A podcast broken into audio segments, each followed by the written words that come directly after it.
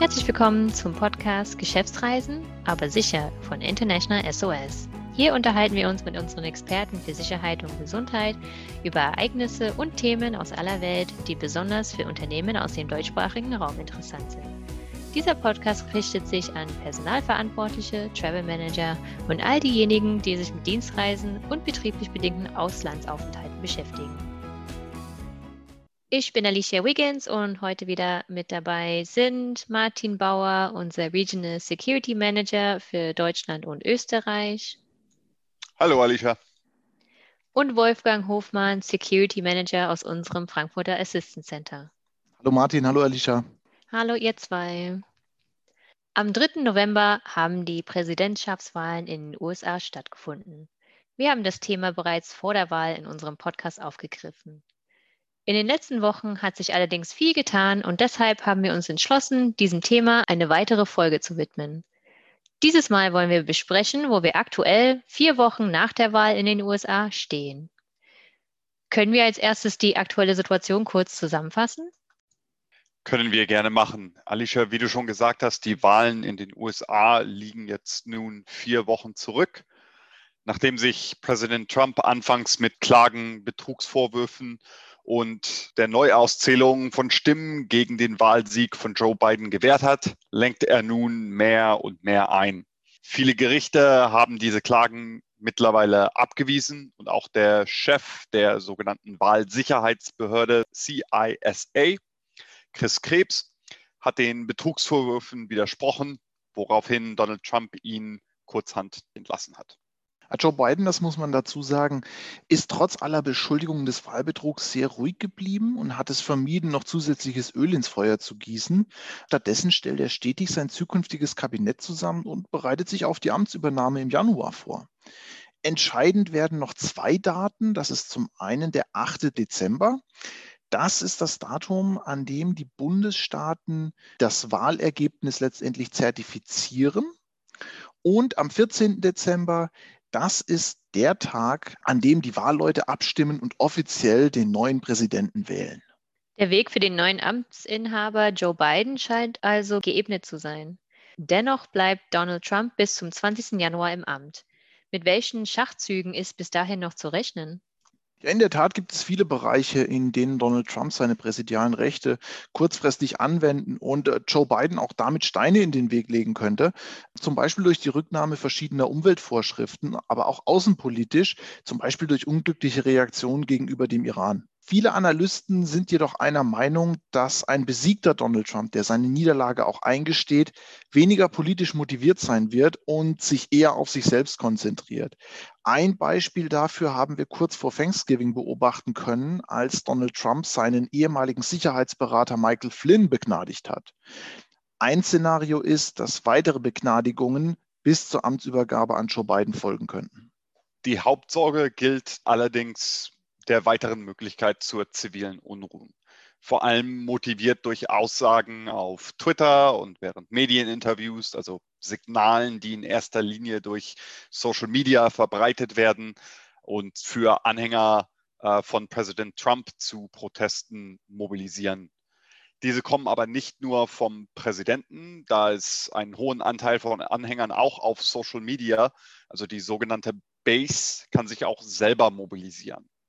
So hat diese im November zu dem sogenannten Million MAGA March, also Make America Great Again, Zehntausende in der Innenstadt von Washington, DC versammelt, darunter auch Proud Boys und bewaffnete Milizen, um gegen die Abwahl von Trump zu demonstrieren.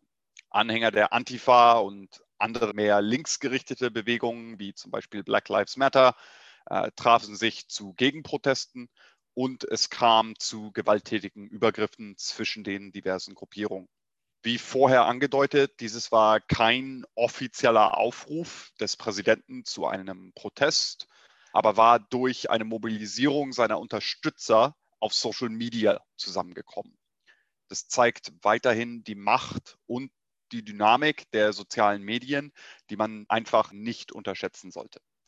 Hm, also können wir bis in den Januar hinein noch Gegenwind bzw. Proteste von Trump-Unterstützern erwarten. Was lässt denn die neue Biden-Regierung erahnen? Die von beiden ernannten leitenden Mitarbeiter, die keine Bestätigung durch den Senat bedürfen, also die die eigentlichen Kabinettpositionen besetzen, haben bisher eine allgemeine positive oder neutrale Reaktion hervorgerufen. Für die Leitung des Außenministeriums hat Biden den bekannten Multilateralist Anthony Blinken gewählt, der bereits unter der Obama-Regierung als stellvertretender Sicherheitsberater des Präsidenten tätig war. Der ehemalige Außenminister John Kerry soll den neuen hochrangigen Posten des Sonderbeauftragten für Klimaschutz bekleiden. Nationalsicherheitsberater wird Jake Sullivan, der bereits zuvor im Beraterstab von Biden war. Erstmals soll mit Avril Haines eine Frau als Direktorin der Nachrichtendienste der verschiedenen US-Geheimdienste koordinieren. Haines war unter der Obama-Regierung stellvertretende Direktorin des CIA oder Central Intelligence Agency und später stellvertretende Nationalsicherheitsberaterin des Präsidenten. Und für das Finanzministerium hat Biden die ehemalige Notenbankchefin Janet Yellen vorgesehen. Joe Biden muss also mit keinem größeren Widerstand rechnen, was seine personalen Entscheidungen angeht? Es kommt durchaus zu Widerstand. Die progressive Linke der Demokraten kritisiert Joe Bidens Personalauswahl durchaus. Zwar sind bislang nur erfahrene Politiker für die Kabinettsposten in der Regierung Biden-Harris vorgesehen, aber genau das stört die vornehmlich jungen Linken innerhalb der Partei, denn diese Gruppierung wollte mehr als nur eine Abwahl Trumps. Die bisherigen Personalien in der neuen Biden-Regierung lassen erahnen, dass der Wunsch nach tiefgreifenden Änderungen im US-amerikanischen System unter Joe Biden zumindest in der jetzig kommenden Legislaturperiode nicht erfüllt wird. Es ist also nicht auszuschließen, dass auch aus dieser Richtung Proteste organisiert werden, um stärkere Veränderungen einzufordern. Spannend bleibt auch, wer nach der Wahl am 5. Januar in Georgia letztendlich die Mehrheit im US-Senat haben wird die Republikaner oder die Demokraten.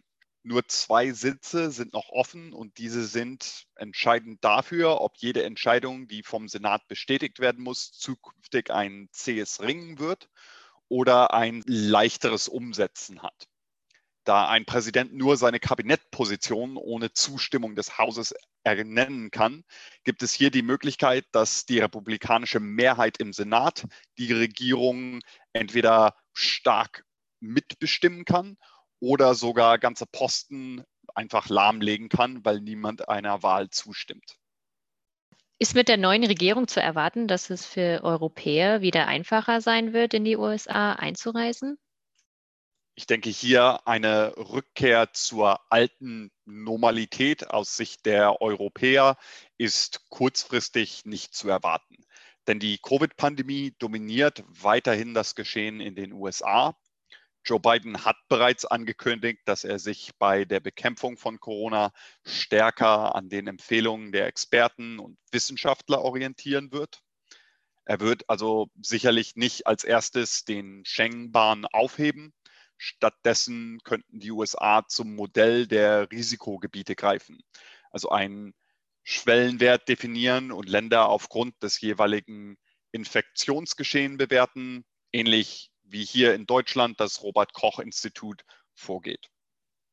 Es ist also nicht anzunehmen, dass es mittelfristig für Geschäftsreisende einfacher sein wird, in die USA einzureisen. Daneben ist auch die Bekanntmachung des scheidenden Präsidenten zur Einreisebeschränkung, die sogenannte Proclamation Suspending Entry of Aliens who present a risk to the US labor market following the coronavirus outbreak, Ihr zufolge ist die Einreise in die USA mit H1, L1 und J1 Visa gestoppt worden.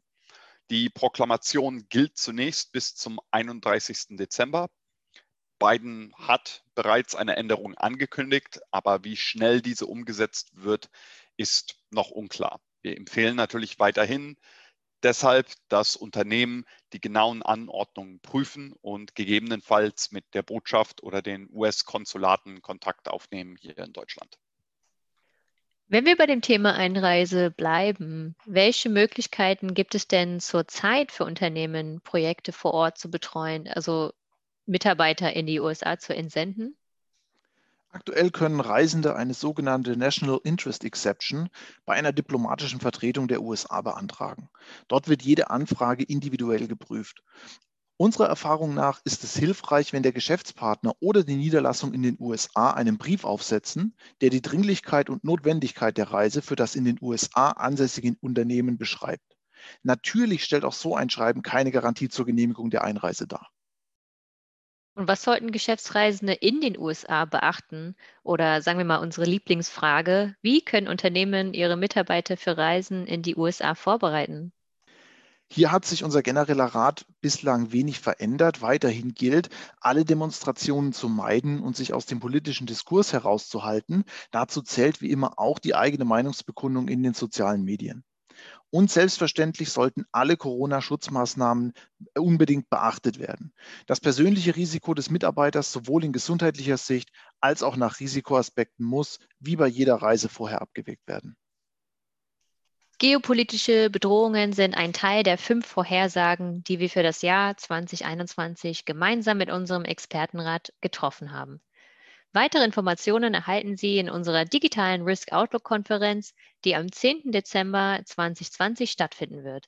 Martin Bauer wird als Referent auch mit dabei sein und im Live-Chat Ihre Fragen beantworten. Anmelden können Sie sich unter www.internationalsos.de unter Veranstaltungen. Den direkten Anmeldelink finden Sie aber auch hier in die Show Notes. Super, vielen Dank, Martin. Vielen Dank, Wolfgang. Danke, Alicia. Danke, Wolfgang. Wie immer. Danke, ihr beiden. Ich wünsche einen angenehmen Tag. Wenn Sie Mitarbeiter haben, die international unterwegs sind oder vielleicht auch selbst dienstlich reisen und dieser Themenkreis für Sie relevant ist, dann freuen wir uns, wenn Sie auch beim nächsten Mal mit dabei sind. Der Podcast Geschäftsreisen aber sicher ist ein neues Projekt von International SOS. Umso wichtiger ist uns Ihr Feedback, damit wir die Serie weiter verbessern können. Weitere Informationen, Publikationen zum Download und Sicherheitsberichte finden Sie unter www.internationalsos.de. Vielen Dank fürs Zuhören und bleiben Sie sicher.